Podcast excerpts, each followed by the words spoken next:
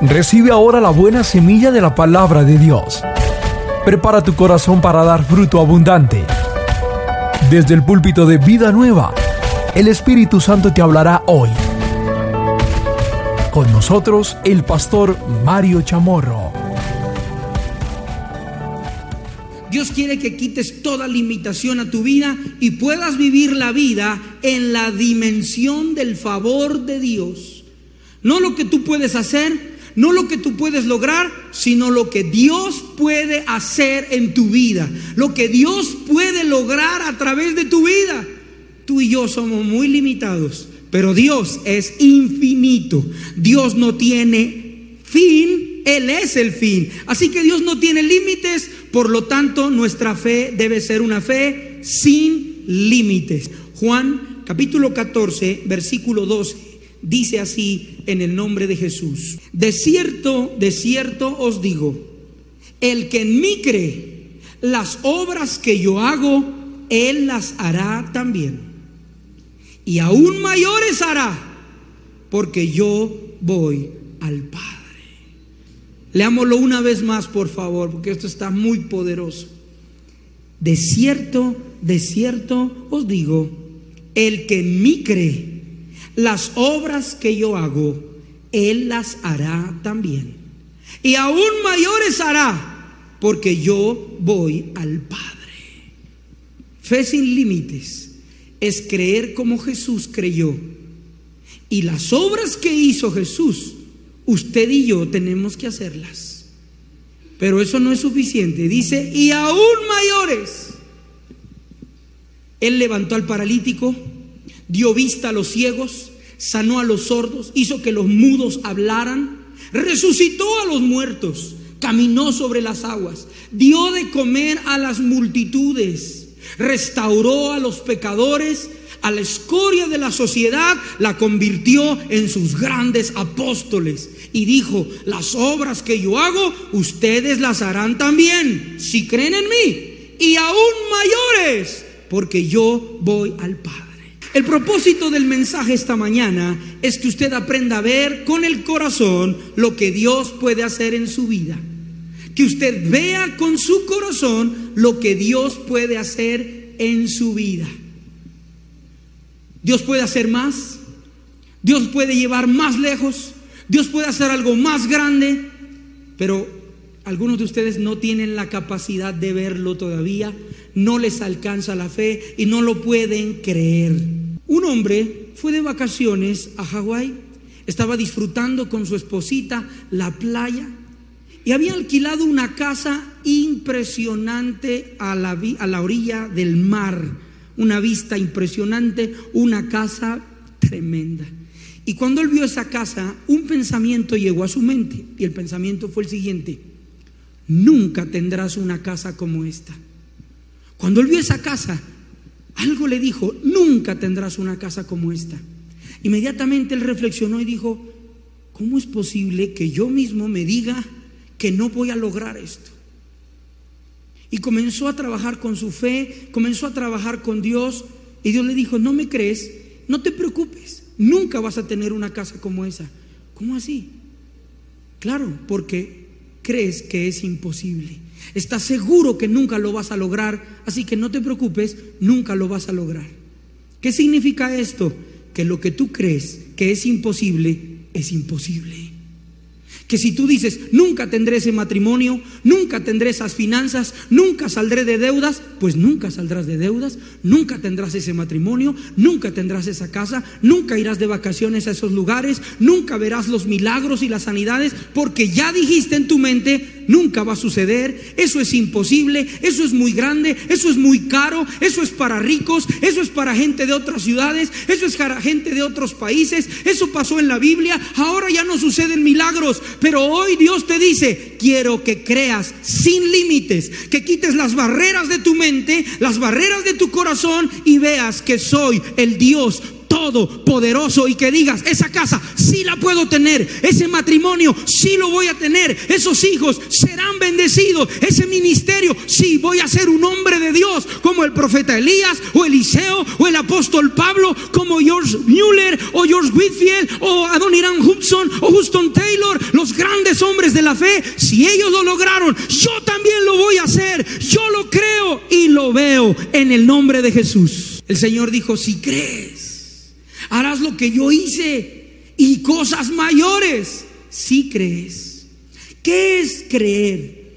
Creer es ver con el corazón. Eso es creer, soñar, imaginar con tu corazón una vida nueva, una vida diferente, imaginar que tu hijo ya no se emborracha, sino que sirve al Señor, imaginar que tu esposo ya no se droga, sino que sirve al Señor, imaginar que tu empresa se multiplica abres locales, generas empleo, empiezas a imaginar cómo llegas a tu oficina y tienes una junta directiva y tienes empleados, generas trabajo para muchos, empezar a imaginar, a ver con el corazón que el cáncer se va, que el COVID se va, que el asma, diabetes y cualquier enfermedad que haya en tu cuerpo se va. Empiezas a verte sano, fuerte, bendecido y prosperado porque ese es el anhelo de Dios para tu vida.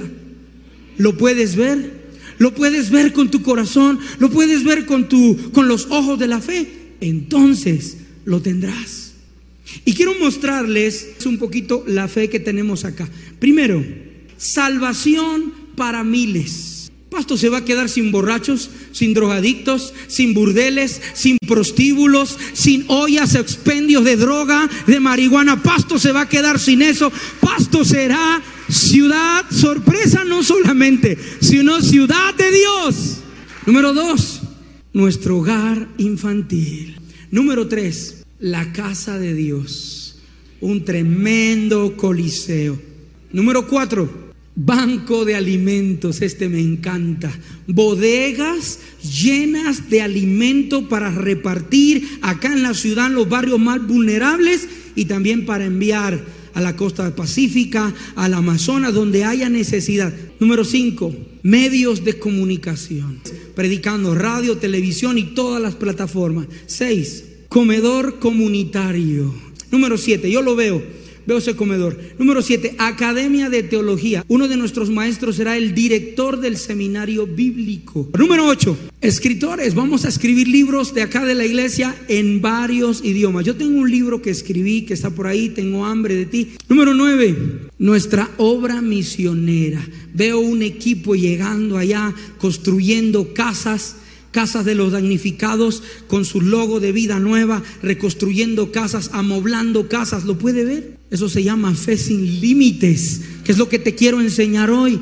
Que puedas ver eso. Yo los veo a algunos de ustedes así con ese casco y esa camiseta. Yo me veo haciendo eso con la iglesia, equipando, construyendo casas y enviando equipos a diferentes lugares. Obra misionera. Número 10. Alabanza a las naciones. Yo veo que nuestra iglesia va a tener una big band, una sinfónica, una filarmónica, una alabanza que cuando suene los ángeles digan, esos están tocando mejor que nosotros. 11. Adulto mayor, no nos podemos olvidar de ellos. Número 12. Alcance mundial. ¿Lo puede creer? Quiero que usted reciba esta cartulina como algo profético, como algo de Dios, que Dios te está diciendo, hija, quiero que sueñes. Hijo, quiero que sueñes. Recibe, y esa es la visión que tú vas a tener en el nombre poderoso de Jesús. ¿Cuál es la tarea esta semana? La tarea de fe. Que hagas una lista de todo lo que crees que Dios te puede dar. Busca en una revista, en un periódico o, o imprímelo, descárgalo en internet y lo imprimes, lo recortas y lo pegas aquí. La casa que tú quieres, la carro, la camioneta que tú quieres, cómo quieres ver a tus hijos, cómo se ve usted, cómo ve sus hijos, cómo ve su matrimonio, cómo ve su empresa. Algunas personas tienen la fe tan limitada que se ven en una sala de velación así, con algodón aquí y aquí. Poca fe, qué poca fe tienes. Vas a salir del arrendamiento al anticres, del anticres a tu casa propia y de tu casa propia a tener varias para que puedas vivir tranquilo, con varias propiedades.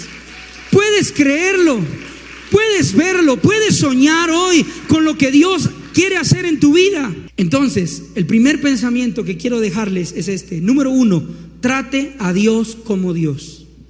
Para que usted tenga una fe sin límites, usted tiene que tratar a Dios como Dios. Me explico. Nosotros tenemos nuestros niños y cuando vamos a visitar a sus abuelitos o los abuelitos los visitan, le decimos, mi amor, háblele bien a la abuelita, es su abuelita, háblele bien al abuelito, es su abuelito, salúdelo bien. ¿Por qué? Porque hay que tratarlo con ese respeto y con esa honra que se merece. ¿Cierto? Algunos me traen los niños y me dicen, salude al pastor. Hola pastor. Me, hola mi amor. Hay una honra. Pero mucha gente no sabe tratar a Dios como Dios. ¿Sabe cómo lo tratan? Le dicen Diosito, Chuchito. Ayúdame, por favor, un poquito, aunque sea poquito. Dame un lotecito, aunque sea en Jardín de las Mercedes. Dame un esposito, aunque sea chiltadito, Señor. Si no tiene dientes, yo, yo algo hago, Señor, pero no estás tratando a Dios como Dios. Cuando tratas a Dios como Dios, es cuando pides en grande, es cuando crees en grande, es cuando sueñas en grande, estás tratando a Dios como Dios. Deja de tratarlo como un segundo lugar en tu vida. Mira, ¿cómo debes tratar a Dios? Primero, honralo sin límites. Honra a Dios sin límites. No te avergüences de Dios. Donde quiera que vayas, di que eres hijo de Dios, que eres hija de Dios, que eres cristiano. Honra a Dios con tus recursos, con tu fuerza, con tu tiempo. Honra a Dios sin límites. Porque así es Él, sin límites. Una entrega total. Número dos, creer sin límites. Significa entender que Dios está en todas partes. No solo en la iglesia, no solo en el cielo, sino que está contigo en todas partes. Hay gente que cree que Dios solo está aquí en la iglesia y por eso cuando salen de aquí se emborrachan, fuman, se drogan, coquetean, donde no tienen que hacer cosas porque se les olvida que Dios los está viendo. Piensan que Dios solo está aquí en la iglesia o en este altar o los domingos en la hora del, culto. No, Señor, tienes que entender que Dios está en todas partes. Dios lo sabe todo. Dios lo sabe todo. Número uno, o sea, Él es omnipresente, está en todas partes. Y debes honrarlo en todas partes.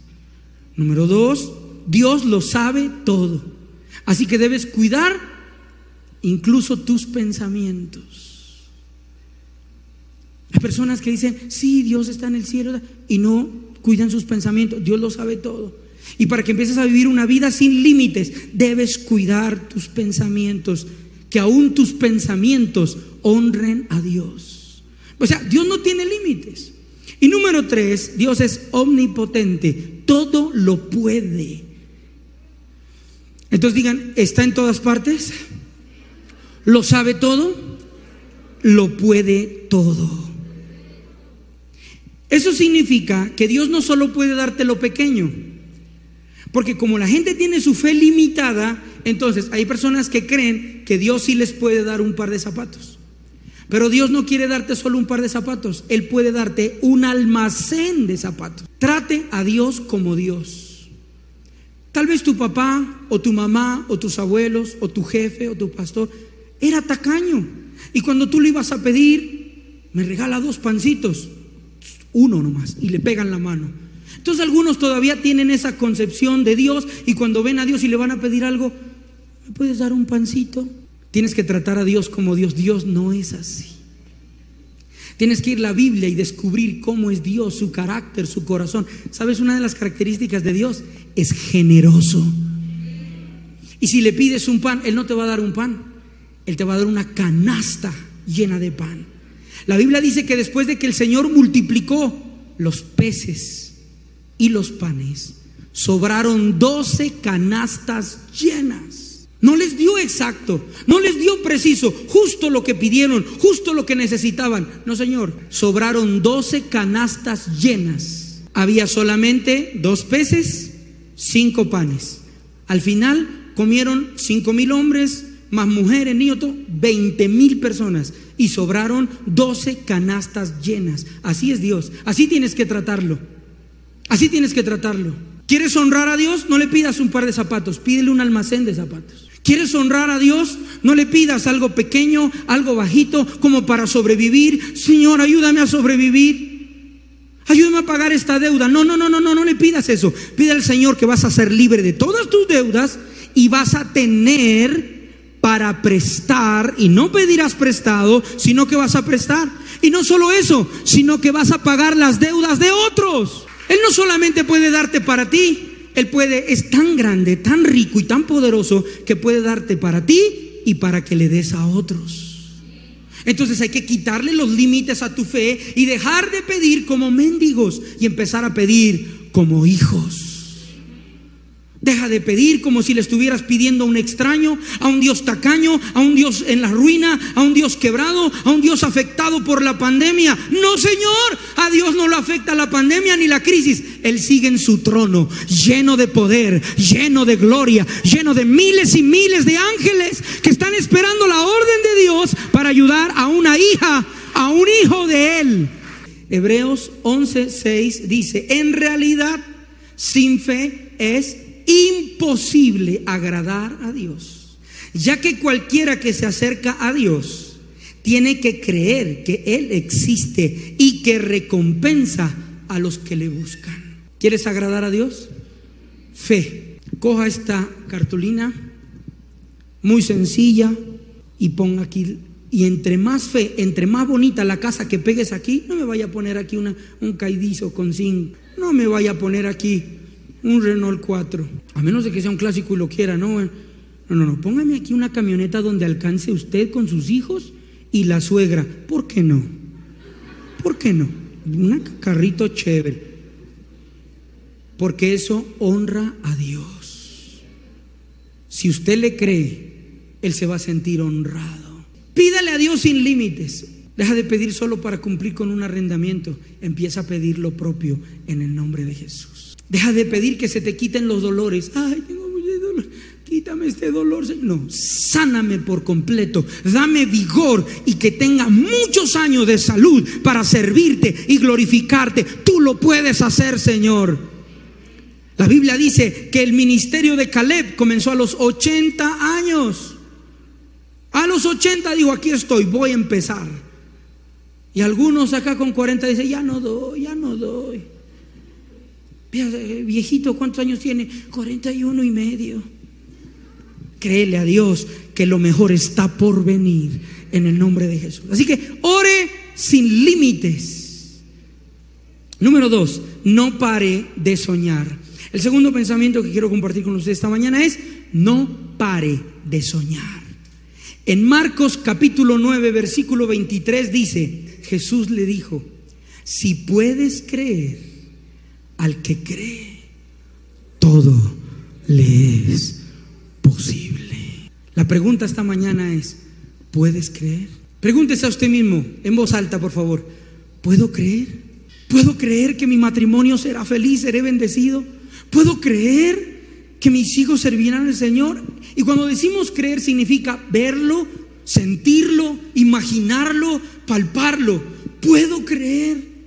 Todas las imágenes que les puse al principio, todas esas fotos, yo a mí, yo me, yo hago esta tarea y a mí mismo me desafío y digo, puedo creer, puedo creer. Y el, Dios dice, al que cree, todo le es posible. ¿Puedes creer que vas a salir de deudas? Pastor, yo creo hasta que hago las cuentas. Termino de sumar y uh, la fe. Ayúdame aunque sea con esta cuota, Señor otra vez. Vuelve al mismo vicio de pedir migajas. No, Señor, no vamos a pedir migajas. Somos hijos. La mesa está servida para nosotros. Lo mejor de Dios es para nosotros. La Biblia dice que si Dios el Padre nos dio a su Hijo, a Jesucristo, para ser avergonzado, humillado, que lo escupieran, lo insultaran y lo maltrataran, si Él nos dio a su Hijo, dice, ¿cómo no nos dará con Él todas las cosas? Así que vamos a pedir en grande, no pare de soñar, no pare de soñar, no deje sus sueños ahí, no, esto es imposible, he vivido tantas crisis, tantas dificultades, que no creo que esto sea posible. Retome sus sueños y no deje de soñar y siga soñando y siga soñando. Ahora, nosotros, la mayoría de los que estamos acá y los que me están viendo, somos pioneros. Es decir, yo soy el primer pastor de mi familia. Yo soy el primer pastor de mi familia. Así muchos de ustedes son el primer cristiano, el primer líder, el primer ministro de alabanza, el primer intercesor, el primer asesor de la casa. Son los, somos los primeros. Y nosotros que vamos como primeros de toda una generación que no buscaba a Dios, que no honraba, que ni siquiera sabía la palabra de Dios, nosotros somos los primeros. Así que tenemos una lucha más grande, tenemos desafíos más grandes de fe. ¿Por qué? Porque venimos con todo un contexto de una fe pequeña. No digamos que nada de fe, sí había una fe, pero pequeña. Y ahora Dios me desafía a creer en todo lo que les mostré. A mis hijos ya les va a tocar avanzar sobre una fe avanzada. ¿Me hago entender? Tus hijos van a ir sobre una fe que tú ya estás desarrollando. Tus nietos van a ir sobre una fe que desarrollaste tú, que desarrollaron tus hijos, así que ellos van a alcanzar cosas impresionantes. Pero nosotros que somos pioneros, vamos a tener que ser desafiados a la fe y a creer, porque algunos de nosotros empezamos de cero, de la nada. Ahora, tus hijos y los hijos de tus hijos ya no van a empezar de la nada, van a ir sobre tu herencia de fe. Así que nosotros primero tenemos el desafío de ser pioneros y eso significa que cometemos más errores. Nuestros hijos ya no cometerán los mismos errores que nosotros, porque nosotros vivimos el dolor y tenemos las experiencias. Por lo tanto, no pare de soñar aunque sea duro, porque usted es el pionero, usted es el primero. Pero le voy a decir algo esta mañana. Usted es el primero de muchos. Usted es el primero de muchos. En el nombre de Jesús, lo que Dios va a hacer es impresionante. Así que no pare de soñar, aunque todo en la vida te diga lo contrario. Hasta hoy. Retoma tus sueños, desempólvalos y sigue creyendo. Pastores que me dijeron que me dejó el tren. No se preocupe, Dios tiene helicópteros también. Ponga ahí su boda. ¿No ha visto usted matrimonio? Yo he visto matrimonios de 90 años se casan, de 90. Si usted tiene menos de 90, ponga ahí la foto del matrimonio. Ponga ahí la luna de miel, ¿sí? Aunque se casen solo para orar. Bueno, sigamos. Número 3. Póngale fecha a sus sueños. Póngale fecha a sus sueños. Acá atrás, o acá adelante, usted empieza a escribir 2021. ¿Cómo se va a ver usted en el 2021? 2021. 2022. 2023. ¿Qué ve usted para usted, para su empresa, para sus hijos, para su casa? Cuando estemos celebrando 25 años de vida nueva. ¿Te imaginas lo que Dios va a hacer en 25 años? Usted puede hacer lo mismo aquí. Póngale fecha a sus sueños. ¿Por qué? Porque con Dios se harán realidad porque con Dios se harán realidad. Tú vas a honrar a Dios, tú vas a servir al Señor, tú vas a estar de la mano de Dios y Dios te irá ayudando, bendiciendo y puedes hacerlo. Entonces vas poniendo tus sueños, 21, 22. Llegamos al 25, haces año por año hasta 5 años. Después lo haces a 10, a 15, a 20 y a 25. Póngale fecha a sus sueños. Y número cuatro, asegúrese que sus sueños den gloria a Dios. Número cuatro, asegúrese que sus sueños den gloria a Dios. Entonces, asegúrese que sus sueños den gloria a Dios. Esto significa que todo esto que vamos a soñar no es por competir con nadie, no es por competencia no pongas aquí una camioneta linda para decir, ah, van a ver mis primos que yo sí tengo una camioneta. Eso no va a agradar a Dios. Ese sueño se va a estancar. Dios no quiere darte estos sueños por competencia o por envidia porque te duele que el otro tenga una casa más grande, te duele, te fastidia, te incomoda que tenga el otro una iglesia más bonita que la tuya, que tenga un carro mejor que el tuyo, un matrimonio mejor que el tuyo, y ya se le va bien, yo voy a hacer uno más grande, el doble. Ah, se tiene casa de dos pisos, la mía es de cuatro va a ser. No, Señor, el sueño de Dios es para darle gloria a Él. para hacer famoso el nombre de Jesús, para que cuando vean todo lo que Dios va a hacer con tus hijos, con tu vida y con tu casa, y te pregunten cómo lo lograste, puedas decirles, toda la gloria es de Dios. Toda la gloria, Él lo hizo, Él lo hizo solo por Él y solo para Él. Hay algunas personas que Dios no les ha dado un, negocio mejor, no los ha prosperado. ¿Por qué? Porque con lo poquito que ganan se emborrachan.